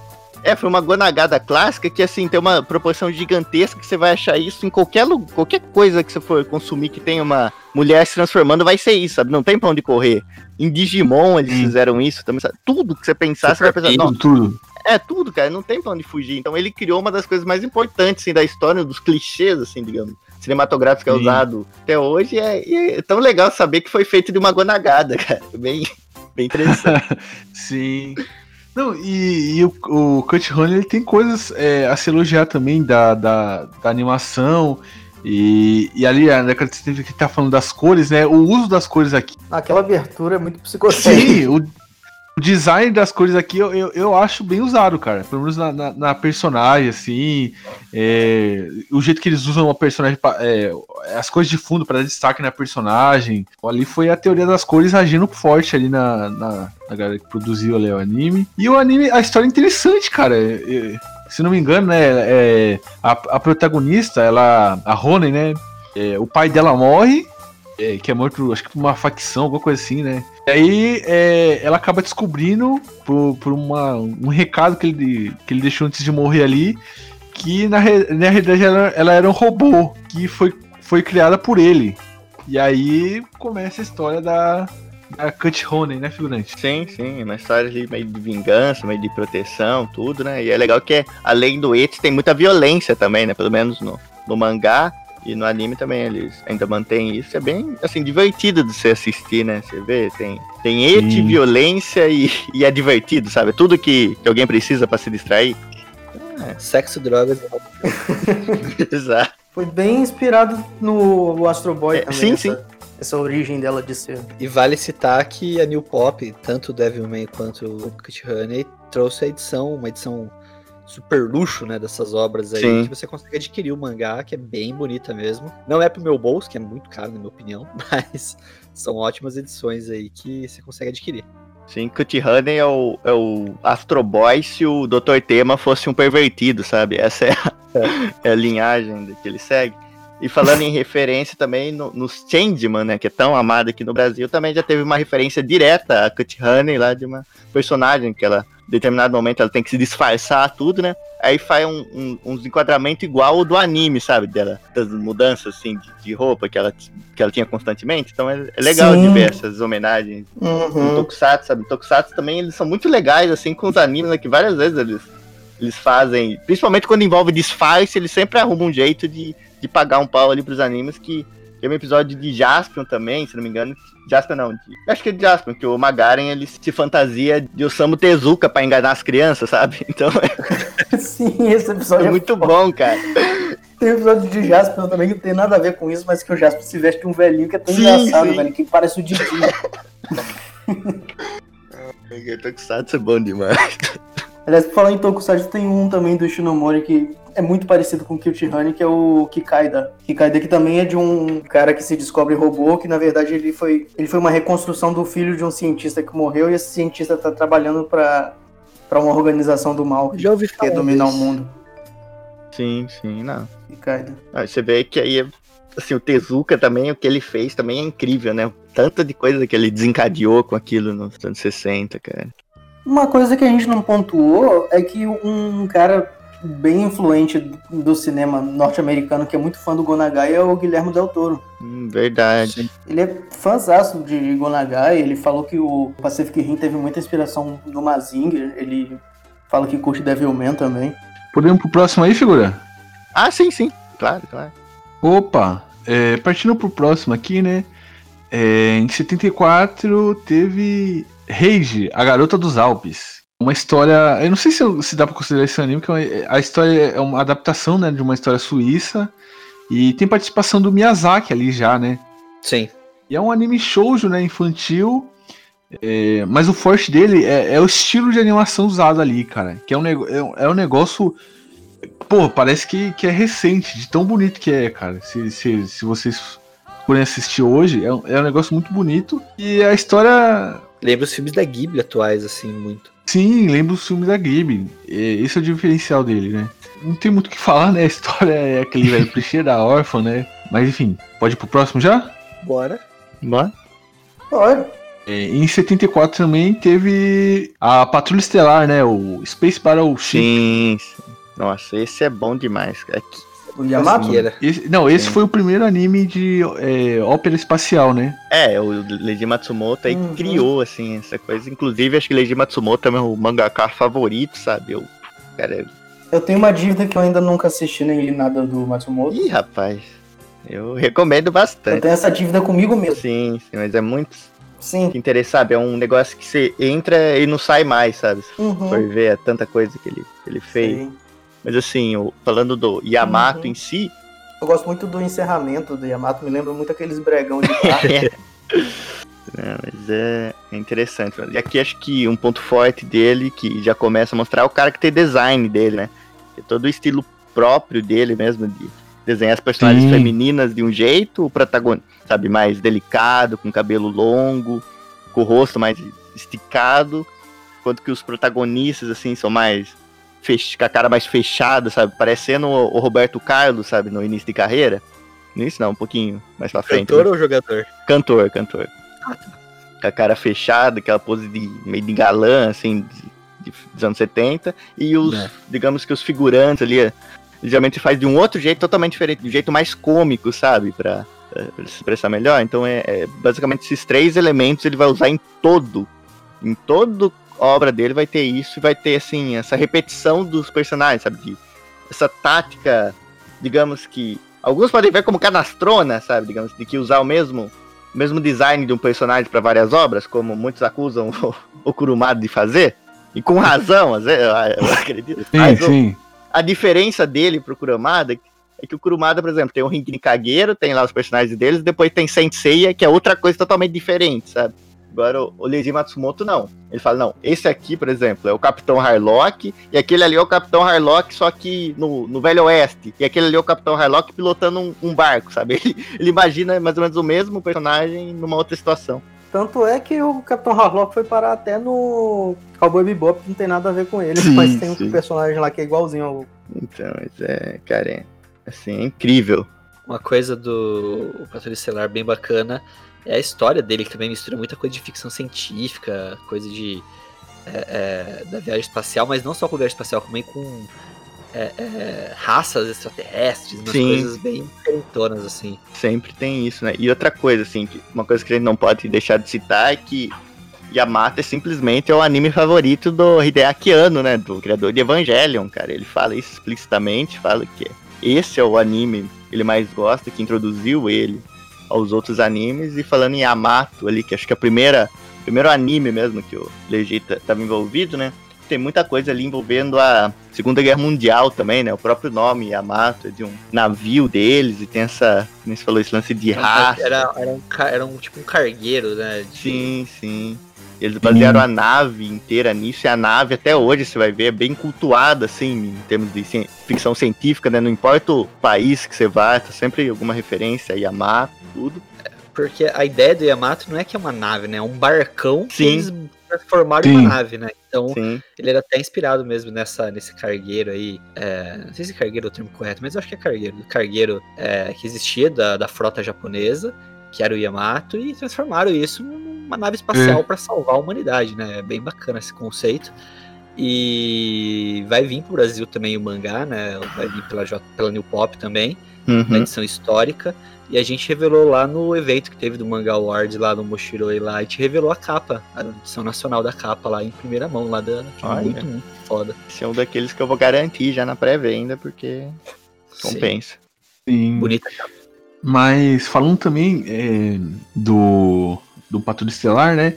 Eu gosto desse anime também, que eles fazem uma coisa muito legal, que é a, cri- a criatividade deles pra, é, usando as cores, conseguir dar destaque nos personagens num cenário que é praticamente escuro, tá ligado? Tipo, Uhum. eles estão no espaço. E eles usam. Eles fazem isso muito bem. Tanto que, tipo, o protagonista ele usa. eh, eh, os personagens usam branco e a- as cores. As outras cores da- dos uniformes deles são cores que se destacam, né, no, no fundo escuro, né? Que é o vermelho ali, aí tem outro que usa um verde, eh, branco e verde, né? E, e aí são cores que acabam tendo é, se destacando bastante num, num cenário escuro. Ele foi é, o anime que, pô, todos os animes aí que a galera, a galera assiste, a galera cultua de ópera espacial, é, Legend of Ga- Galactic. Ga- Como é que é o negócio? Legend É of. Ga- Galactic. Eu não consigo falar esse nome. Qual é que é o nome japonês? Não, eu nome? É Genga. Ginga Eio Densetsu. Isso, isso, isso. Ah, o, o Legend of Galactic Heroes, né? Acertou!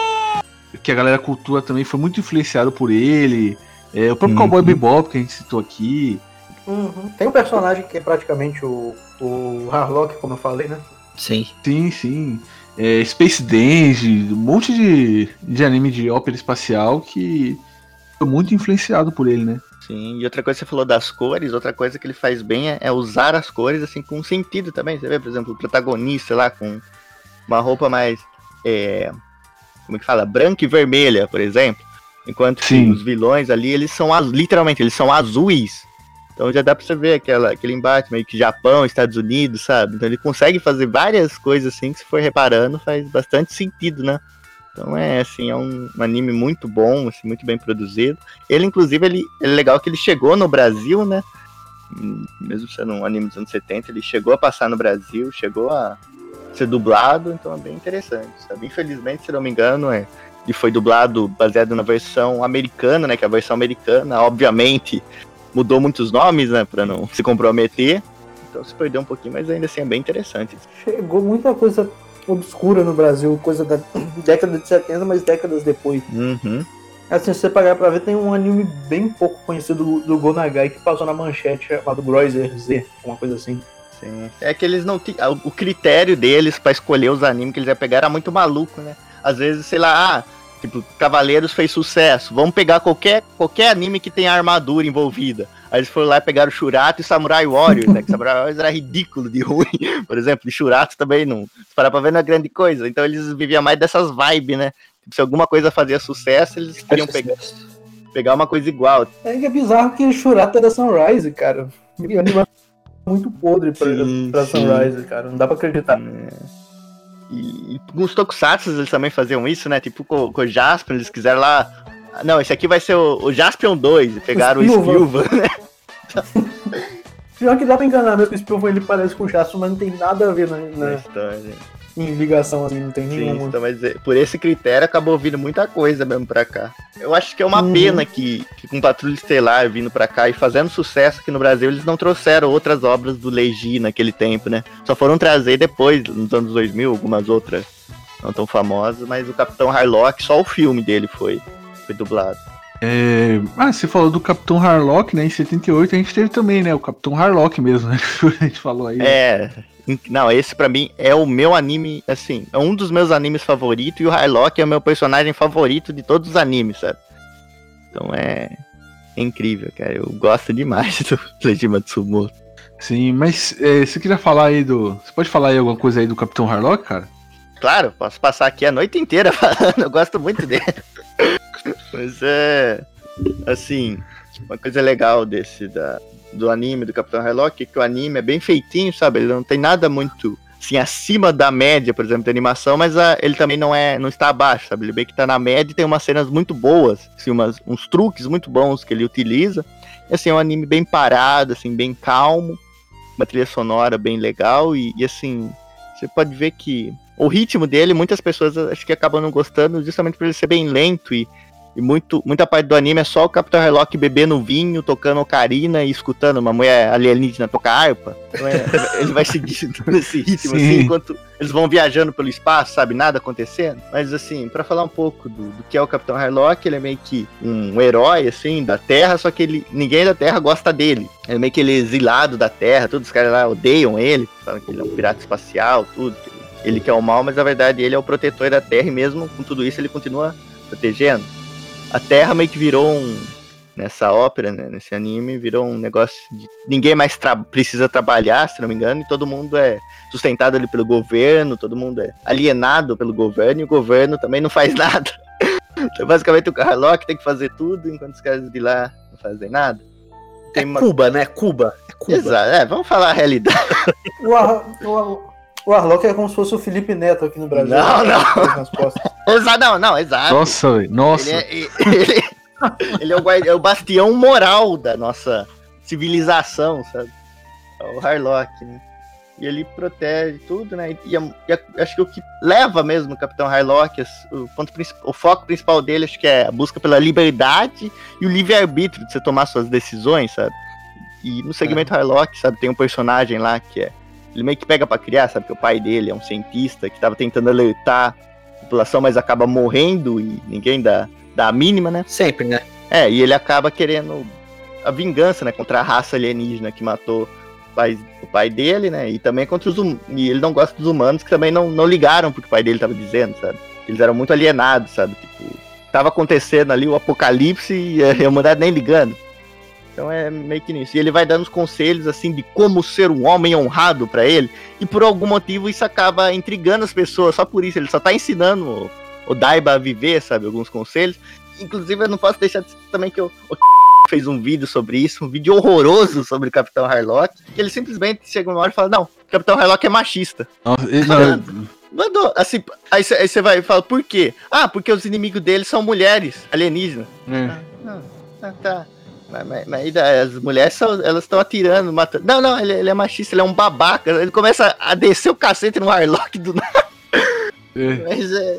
Isso é só pra um. você ter uma ideia, cara, pesquisando pra, pra fazer essa pauta, eu fui atrás, né, de, de pesquisar, né, conteúdos. No Brasil eu só achei essa porra aí, né? E Sim. lá fora, tipo, canais pequenos, cara, tem conteúdos absurdos, assim, falando do, do Capitão Harlock, cara, com muito conteúdo. Tipo, canal, tipo, com mil inscritos e uma qualidade absurda, assim, velho, falando do Capitão Harlock. Sim, sim, que não, não consegue tratar com, res- com o respeito que a obra merece, né? Que assim, é uma obra muito muito impactante, né? Então essa é a jornada do Harlock, né? Ele luta contra as famigeradas, as Mazones, né? Que é a raça que estão lutando de alienígena, que são as mulheres que querem conquistar a Terra, as mulheres alienígena- alienígenas. E é legal o apelido que elas ganham, né? Que é as mulheres que queimam igual papel. Então é toda hora eles falam isso, sabe? Que estão nessa luta. É bem legal você ver como o Harlock vai resolvendo os problemas, tem umas questões morais nesse meio termo, tem bastante outros personagens, e é isso, galera. Então quem. Sim, é, também é um anime bem dificinho de se achar, mas tem, sabe? Se procurar, você acha ele, sim. ele em português. Eu encontrei ele no. Vou até falar o nome do site aqui pra quem tiver interesse. É Ambiente. Ambiente sem E no final e com N depois do Boa, A. boa. Ambiente. Tem muito anime antigo lá se você dá uma procurada. Sim, sim, é uma Sim. boa mesmo, porque às vezes é difícil. Harlock eu fiquei um tempão sem achar mesmo, sabe? Procurando em tudo que é lugar. Mas é uma obra que, assim, vale muito a pena, sabe? Bem interessante. Sei que muita gente não vai ter saco pra, pra assistir tudo, mas tenta assistir ali pelo menos um episódio ou outro pra ver a premissa, que vale a pena. Opa, sim. Podemos partir pro próximo já, figura? Sim. 78 também teve ali o, o Galaxy Express, né? 999. Sim, outro do Leiji Matsumoto também, que é- acho que é fechar essa santíssima trindade das óperas espaciais, digamos assim, né? Que esse é simplesmente ele falou, como é que será que seria se os trem voasse e fosse pro espaço? Então, se Depois antes... dos barcos, É, Caralho, velho. sim, É o Levi exato, exato. Foi daí que ele tirou a ideia. Mas assim, depois de mandar os barcos pro espaço, né, que, que com o Harlock ele, tinha o Yamato, depois com o Harlock tinha a Arcadia, que também que era literalmente um navio pirata, que era uma nave, né, e agora vem um, um trem os trens espaciais, né, e aqui o, Ga- o Galaxy Express 999, digamos assim, ele é de- tem um anime de, 90, de 78, mas eu recomendo pra todo mundo, esse é uma recomendação muito boa mesmo, que é do filme que saiu em 79, Cê- esses vocês vão achar fácil também. Que é meio que ele resume o anime tudo e tem uma animação muito boa, sabe? Esse sim é uma animação acima da média. Aí tem tudo que é de bom dos anos 70, sabe? As cores são bem usadas, sabe? Os elementos psicodélicos ali na história são bem usados. Os personagens, tudo é. Tem um ritmo rápido, sabe? As coisas vão acontecendo, sabe? Tem um ritmo até bem mais rápido que coisas da época. E, e eu admito que eu cheguei a chorar assistindo isso, cara. Eu gosto demais. Ele é bem legal. É como se fosse um. Sabe aquele Central Brasil, aquele filme brasileiro? Só que. só que no espaço. E envolvendo armas e, e robôs, e tiros, e morte, e, e traição, e amor tem a Fernanda platônico. Montenegro. E sem a Fernanda Montenegro. mas assim, esse, eu não vou me estender muito, mas esse é, Você falar que não tem a Fernanda Montenegro contou, co- contou como ponto negativo, hein, cara? Não, não, infelizmente, infelizmente. Mas assim, se quer como É. ponto positivo, ele serve como que fosse um prequel do Capitão Harlock, sabe? Ele faz a aparição, a Emeraldas, que é outra personagem, também faz uma Olha aí, aparição. universo compartilhado.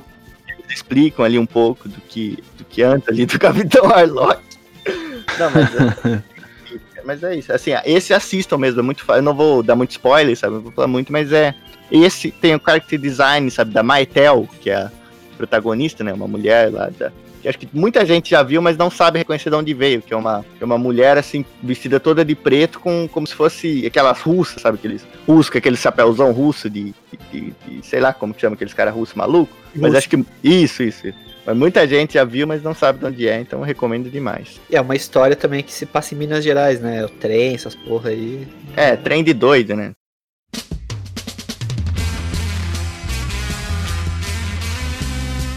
Agora partindo pra 79, né?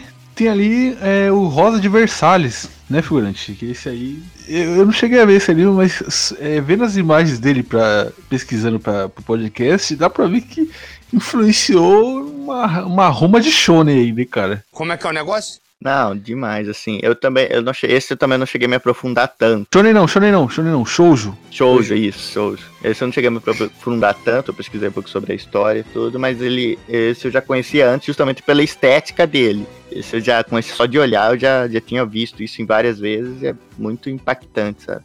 É, ele é uma história que é, se passa na França, né? E o personagem principal é o Oscar, ou a Oscar, né? Porque é uma mulher que foi criada como um homem na história e ela é da guarda da Maria Antonieta. E, na verdade, é uma história muito de amadurecimento e aprendizado e para ela se entender como pessoa, como mulher, tudo. É, é um shouju realmente feito para mulher, assim, não, de novo, não categorizando, não falando que ah, história de mulheres, mas não, porque ele realmente traz várias reflexões e várias formas de enxergar dilemas e problemas da sociedade é, de forma muito impactante e marcante na história, né? Ele teve a mangá recente lançado aqui no Brasil pela JBC também, e ele tem essa característica de traço, assim, de, de, de desenho, de char design dele muito marcante que influenciou muitas obras depois. Então a Oscar é meio que como se fosse a Bernadette inversa, Isso, né? Bernadette. Bernadette engatinhou para que Oscar pudesse correr. É, não, o contrário. Oscar engatinhou para que Bernadette pudesse correr. Mas é isso, é tipo isso, Bernadette invertido. É, é isso, né? E eu, e eu. Cara, o design é. Pô, se você pesquisa no Google esse anime, cara, pra ver o, o design dele, e você fala, caraca, eu já vi isso em outro lugar, tipo Sailor Moon, é, tantos outros animes beberam da fonte, né, dele. Não, ele, ele, ele influenciou muita coisa, né? Eu, ar, eu acho é, assim, esses personagens muito queixudo, assim, que assim, o, o anime até deu uma, deu uma melhoradinha, assim, mas a Lady Oscar no mangá, assim, ela é queixudaça, assim, sabe? Me incomoda um pouco. Tipo o mas Schwarzenegger. esse- É, A estética daquele anime, a Chita no Nadia me lembra bastante o do o de Rosa de Versalhes. Mas ainda assim, é, toda essa estética dele é muito marcante. E até a ambientação dele, né? Uma ambientação na França, com personagens históricos reais, assim. É bem legal ver como a história se desenvolve e como a Lady Oscar vai se desenvolvendo também para encontrar, né? Alguém que ela goste, para se libertar um pouco do, do que a sociedade impôs a ela ali na história. Opa, sim. Podemos partir já pro, pro último aqui, derradeiro? Derradeiro. Podemos? Opa. O último aqui, né, galera? Que a gente colocou, não podia ser outro, né? Dessa década a gente deixar de falar dele. É Mobile Suit Gundam. Tava Sim, esperando. Sim, porque, cara, foi até o que a gente teve. Foi um dos principais motivos que a gente teve é, a ideia de fazer essa série de podcasts. Porque a galera, mano, faziam listas assim, é, importantes e, tipo, nunca colocavam Gundam, cara. E o Gundam é um, um dos animes mais importantes, tipo, porra. Pra, tipo, mecha, assim, cara, o Gundam foi o que ele definiu o que, que era mecha, cara. Ele pegou o que eh, já havia sido feito ali com uma, uma Ginger Z ali do Gunagai, ele lapidou aquilo e, mano, Trouxe muito também da ópera espacial Sim, do Leiji Matsumoto. Sim, da, é, trouxe da ópera espacial, ele foi influenciado por outros é, mechas que vieram antes, e ele, tipo, basicamente definiu o gênero mecha. Então, todos os, mech, os mechas que a gente vê hoje em dia, cara, foram muito, muito influenciados pelo, pelo Gundam. É até estranho falar que, tipo, no lançamento, né, do, desse anime, ele não fez sucesso, né? Ele foi fazer depois, por causa do merchandising, de, de vender bonequinho de robô e tal. Nossa, e eles, nem me fala. É, ele subiu de um jeito que, que ele alcançou lá o Estelato, que acabou ganhando mais outras séries. Tá aí até hoje nativo. Sim, até hoje. Só falar desse, do merchandising que você fala, lembro que quando eu era criança, sabe, eu não fazia ideia do que era Gundam nem nada, e acho que nem os brasileiros faziam, né, porque é muito apelo aqui no Brasil, mas dos 1,99 da vida, o que mais vendia era aquele robô do Gundam, cara. Mesmo sem ninguém saber o que, Sim, que era. sim, até cara. hoje, se for no 99, você vai Aquele encontrar branco. aquele... É, aquele branco com, com tudo Azul. Os apetrechim lá também, sabe? Então é, é uma coisa assim que superou tudo, sabe? Foi no merchandising dele, nos bootleg da vida, ele, ele reina até hoje. Sim, sim. Falando do, do, do, Gundam, né, o que, o que ele influenciou, que se você vê, cara, é, tipo, os animes que vieram depois dele, o jeito de, de animar, que, que ele foi o diferencial dele, né, cara? Sim, muitos animes da própria Sunrise, Sunrise foram por cima, assim, do, do Gundam. Sim. Deu certo, opa, vamos fazer mais animes de mecha militar, Sim. espacial.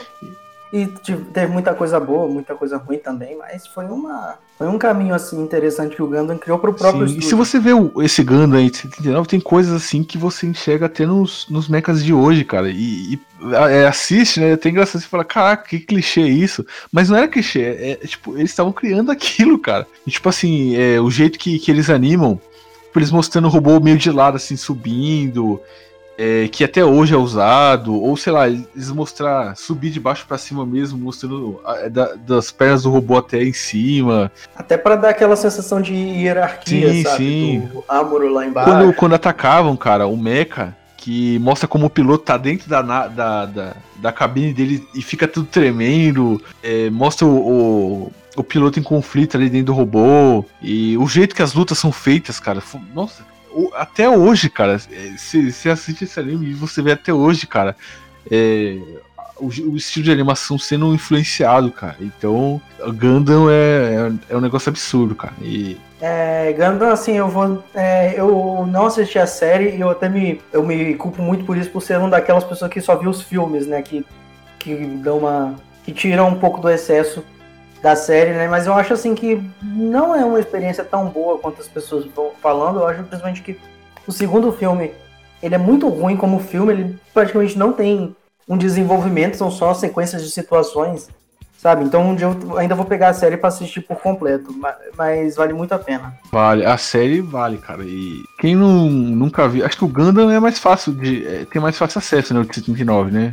Acho que esse dá pra achar mais fácil, né? No site de anime. Sim, os filmes, inclusive, que são a série original cortada, eles, eles foram postados no canal oficial do Gundam no YouTube, dá pra botar a legenda em português. Ô, louco. Pra quem tiver querendo assistir mais rápido. né? Sim. Agora, pra quem é mais calmo, procura, procura a série, assiste episódio por episódio, que é uma experiência melhor. Sim. É mais demorado, mas você absorve mais da história. Sim. Aliás, o, o Gundam e o, o, Ma- o Mazinger são os dois animes mechas mais importantes, né? E- não, e, e é curioso, né? Esse primeiro, esse primeiro anime do Gundam, ele tem só 43 episódios, cara. Tipo, duas temporadas só. Achei que era Sim, mais. sim. Na verdade, achei que Gun- é é que Ganda se mistura tanto que você se perde, né, cara? É Você que tem muita coisa, né? Mas, mas esse original é 43 episódios mesmo. E quem, quem tiver curiosidade pode ir lá que. Mano, é. é- Vocês vão assistir um negócio de qualidade ali. E algo que influenciou tudo que veio depois, né? Que a galera cultua hoje, né? Eita porra, que isso? É o Pelé do anime, eu achei as imagens. Deixa eu ver isso aqui. Ah, Do nada, velho. Pelé com roupa de, de Kendo, vai tomando. Porra, pior que tá igualzinho mesmo, Pelé. Ah, peraí, tem mais duas aqui, vi. Eu tirei print enquanto assistia. Tem o Pelé. Bom, velho. Caralho, velho. Pelé, judoca, é tudo que eu precisava, eu não sabia. Mas vamos finalizar o podcast então, galera? Bora. Eu posso só fazer uma menção honrosa? Pode, pode, pode. Quero fazer uma menção honrosa a um mangá que é do final da década de 70, mas só foi ganhar um anime no início da década de 80, que é o Kinnikuman, que é o, o, Ô, Kinnikuman, o pai do velho. músculo total. Kinnikuman. Que esse mangá, pra mim, assim, foi um. Foi uma parada que mudou, mudou a minha vida, mudou a minha mente, sabe? Por causa que eu, na época que eu comecei a entrar com fansub, eu peguei logo ele de primeira e eu tava assim numa época muito ruim da minha vida e ele de alguma forma me, me colocou para cima, porque além de eu me divertir muito traduzindo, a, o fato de ter pessoas assistindo a fansub, elogiando, agradecendo por poder ver me, me deu uma sensação de satisfação muito grande, então eu tenho um carinho muito grande pelo Kinnikuman. Eu tenho um carinho também muito grande pelo, pelo Kinnikuman, mas eu, é, eu assisti primeiro, né, na a Fox Kids, né? Aquela versão do filho dele, né? É muito boa também. É, o Músculo Total. E o Músculo Total. É boa, apesar de ser uma versão da Fox Kids, mas ela é boa pra caramba também. Não, aqui no Brasil a dublagem os caras capricharam, cara. A dublagem desse anime aqui no Brasil é muito boa. Uhum. Mas enfim. É ainda mais que fizeram por cima da americana. É. é. Mas, enfim, galera, esse foi o nosso podcast aqui, né? Falando dos animes aí mais importantes, influentes da década de 70. Não é, figurante? Não, sim, sim. Aqui foi, sabe, a década de 70, se for ver, assim, é, acho que é uma das mais importantes de todas, sabe? Porque eles criaram coisas que depois influenciaram muita coisa que influenciou muita gente mais ainda por cima, sabe? Se for ver Evangelion, Cowboy Bebop, são fruto da geração de 70, sabe? Meio que é diretamente ligado, sabe? Então é incrível como ela teve esse poder de fazer tanta coisa criativa. Acho que aqui foi o período mais criativo que teve dos animes, sabe? Dos mangás. Aqui o povo tava maluco, o povo tava doido pra, pra demonstrar doido, a criatividade, sabe? O Gonagai, o Leiji Matsumoto, to, toda essa galera sim, aí tava sedenta pra, pra mostrar que veio e, e, fizeram o que prometeram, né? Fizeram muito mais do que prometeram, digamos assim, né? do que era a premissa. Então é, é maravilhoso. É, os estúdios também, né? Os favorita. estúdios. Também, estúdios também. Criatividade absurda. É, foi, foi um ano muito. Foi uma década, né? Muito, muito boa, muito produtiva, digamos assim. Sim. Agora eu quero ver o que a gente faz nos anos 80 ali, que aí a gente tá, tá Nossa, fudido. Vai ser uma porradaria ali pra, pra decidir os animes. É. Mas enfim, vamos lá, vamos finalizando.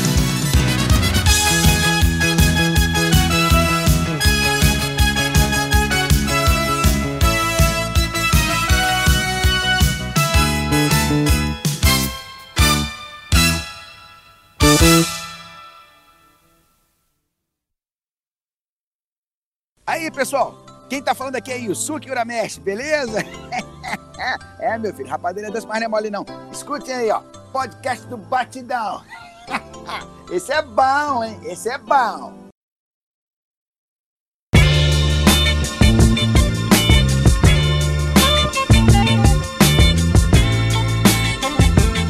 Então, galera, esse foi o nosso podcast aqui, né? Falando dos animes mais importantes da década de 70. Considerações finais, figurantes, essas considerações finais aí, meu querido. Ah, cara, foi isso aqui pra mim foi um prazer muito grande gravar isso aqui. Foi muito legal gravar novamente com o Luiz, foi muito legal gravar pela primeira vez com o Baessa, cara. Foi uma experiência incrível. E pra falar também foi de uma. Foi um prazer oh, estar aqui. Obrigado, obrigado. E foi uma, assim, a de 70, como eu já disse, é a minha década favorita dos mangás, é cap... dos mangás e animes. Cap... A nossa? É, a no... é, é, nossa, e estamos em casa. E Harlock, é o, o Capitão Harlock, o Leiji Matsumoto, é meu mangaka favorito, sabe? O Capitão Harlock, meu personagem favorito. E o anime é um, dos meus favoritos também. Então é assim, foi muito legal, uma experiência muito boa. E eu também aprendi muito, sabe? Pra fazer isso aqui, teve muito pesquisar bastante, sabe? Escutando vocês falar também, aprendi bastante coisa. Então espero que vocês tenham aprendido alguma coisa de útil também, sabe? Além de, das desgraças que a gente fala aqui, se a gente trazer um pouquinho de conteúdo para vocês, a gente já fica feliz, hein? Só isso mesmo. Muito obrigado. Opa, boa figura, boa figura. É, Luiz, suas considerações finais aí, faz o jabá aí também. Ah, valeu, obrigado pelo convite novo, pessoal. Da década de 70 foi muito bom já participar, a década de 70 agora também muito bacana. É, tem muita coisa boa, cara, e que a gente falou isso na outra vez, só pra não ficar muito clichê, mas tem muita coisa boa dessas décadas, aí, mais antigas, né, que vale muito a pena você ir atrás, para procurar. Não precisa assistir tudo, se você não quiser, mas conheça, né, é muito importante isso, é, porque a gente às vezes fica refém muito do que está disponível facilmente para nós e é, isso é perigoso, né? A gente acaba sendo condicionado a acompanhar e assistir, ler obras que às vezes é, podem não despertar coisas que essas obras mais antigas podem despertar. E falando um pouco mais do, do, do Jabá aqui, é, eu faço parte do Papo de Louco e tenho o meu projeto pessoal próprio que é o Omoshiroi. No Omoshiroi a gente fala mais sobre mangás, um pouco sobre animes também. Eu sempre tento, é, de formas diferentes, mas tratar como com humor os assuntos, né? Então costumo criar alguns personagens ao estilo para ser nossa durante os vídeos E mas é bem bacana que eu tento fazer um conteúdo um pouco diferente, não fugir um pouco daquilo que o pessoal geralmente faz. E bem bacana, espero que vocês gostem, acompanha lá. É só procurar por Omoshiroi é, em podcast, procurar no YouTube.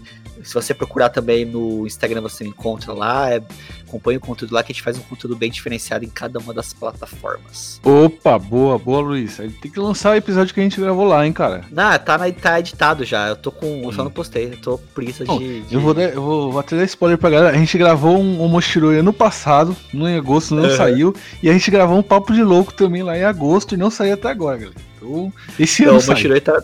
Esse ano sai. Meta. É, pulei Sim, um sim. dia e coloquei nas metas. Exatamente. Mas esse ano tem que sair, cara. Porque o Sai, episódio ficou sai. muito bom, cara. Sai. O do Mochiroi ficou bom demais, cara. O Mochiroi, não vou dar muito spoiler do tema, mas quando sair vocês vão ver como é que ficou. Foi um tema que parece que o episódio é do, do, do Batidão. Não parece que é do É. Mochiroi. É, exatamente. A gente foi lá pra bagunçar. Mas enfim. É, Paessa, suas considerações finais aí, faz seu jabá também, cara. Bom, o eu, o, minhas considerações finais eu já fiz das iniciais, que, como eu já falei, eu, pra mim é uma honra estar aqui, porque eu acompanho já tem bastante tempo. Eu acho que até desde o início que eu acompanho, se não é bem do princípio mesmo.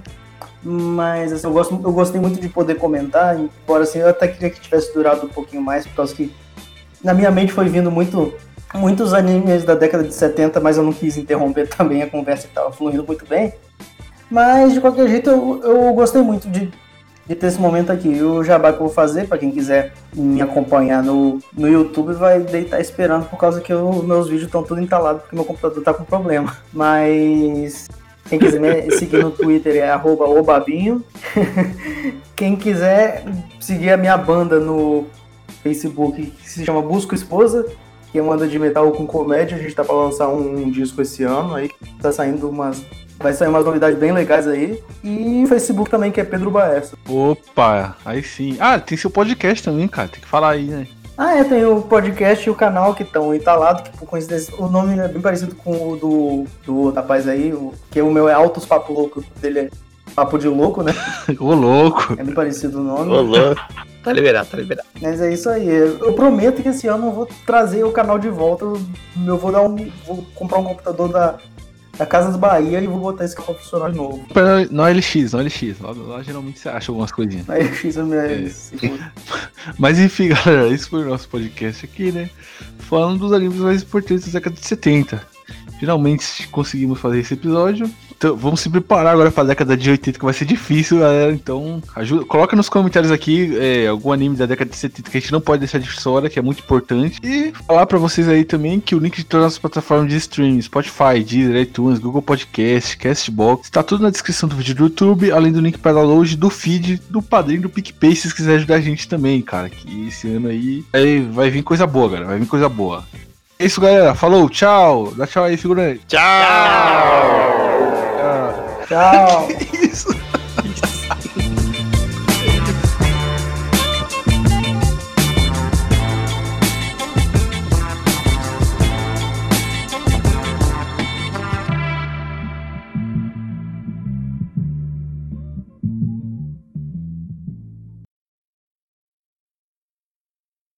É, e eu, eu me segurei pra fazer a piada de onde está a chita do Joey. Eu não fiz. Eu não fiz. Em, em honra ao podcast. Eu É, segurei. ainda bem. Eu segurei. Por moral, né? Pela honra dos. Sim, sim, não. É que eu, eu já fiz muita piada ruim, mas eu falei, essa eu não vou fazer. Não, e, e- fazer piada ruim na frente do Baessa aqui, você ia passar vergonha, cara. Que o Baessa, ele. A galera chama ele de mestre, cara. já Ele é, é- é experiência. não, aqui. ele é o Regis Tadeu das piadas, cara. Eu não. Não vou.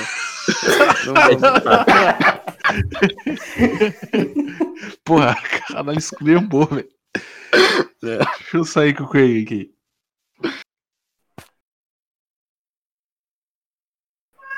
Esse barulho no fundo vocês estão ouvindo é meu gato, tá? Ele é meio doido. Gatinho.